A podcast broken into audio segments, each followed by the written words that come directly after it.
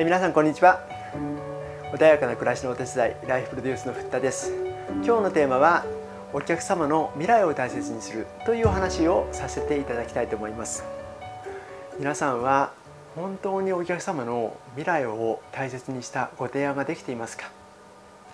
実は私はですね過去にさまざまな失敗を繰り返しています。お客様の未来を考えたご提案をできたお客様については十数年経った後も今もお客様と良好な関係が築けています。逆にその時に私のことを考えて行った提案こういうお客様については今は全く関係が途絶えてしまいました。この反省をもとに今日はお話をしたいと思います。お客様というのは何らかの欲求を持っておそらく皆さんのお店皆さんの会社に訪問してきていると思います。で今顕在化している欲求つまり目に見える形で現れている欲求というのは理解できますよね。例えば家が建てたい車が欲しい家計を見直したい。ですけれどこの顕在化した欲求が一体なぜそのような、え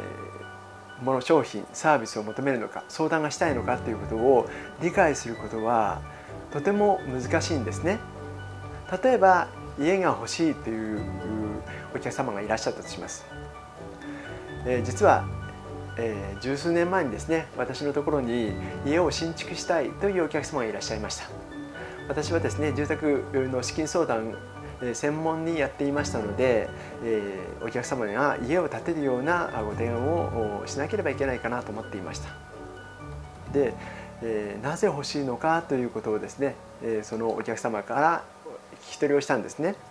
そうするとよくよく聞いてみると本当に家が欲しい家が必要ということではなさそうだったんです。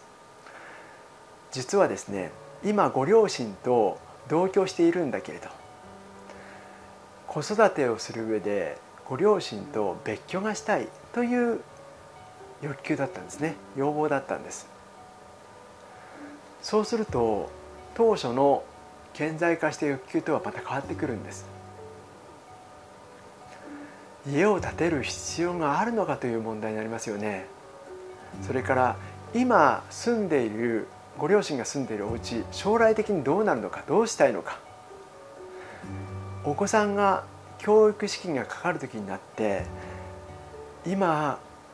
家を建つことによって抱えるローンこれが将来的に安心して返せるのだろうかということになります。何をしたかというとその欲求家が建てたい家を建てたいという欲求がどこから来ているのかということを細かく、え深く考えていただくご質問をしたんです。で初めてえお客様の欲求を満たすご提案をします、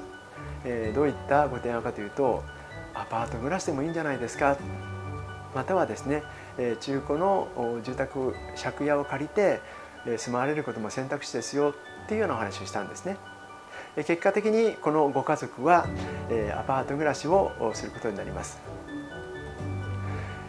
十数年経った時ですね。このご家族と再び再会することになりました。するとですね、えー、ご夫婦が「えー、ふたさんよかったあの時にふたさんに相談して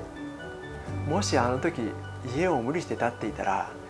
子供たちが進みたい進路に進ませてあげることができなかった」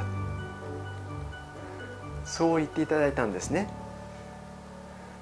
何が大切かっていうとやはりこの提案がお客様の未来も大切にできているのかということを一生懸命考えることこれが本当に大切だと思います。はい、えー、まとめです。お客様の未来を大切にするご提案ができていないとビジネス仕事ご商売というのは、えーと、とずっと続けていかれないんですね。今今の自分のこととか今今のお客様のことを考えるだけでは事業というのは、えー、継続しないということです。はいいかがだったでしょうか？これからもビジネスに役立つお話をしていきたいと思います。ぜひチャンネル登録をお願いいたします。株式会社ライフプロデュースのふったでした。最後までお聴きいただきましてありがとうございました。バイバイ。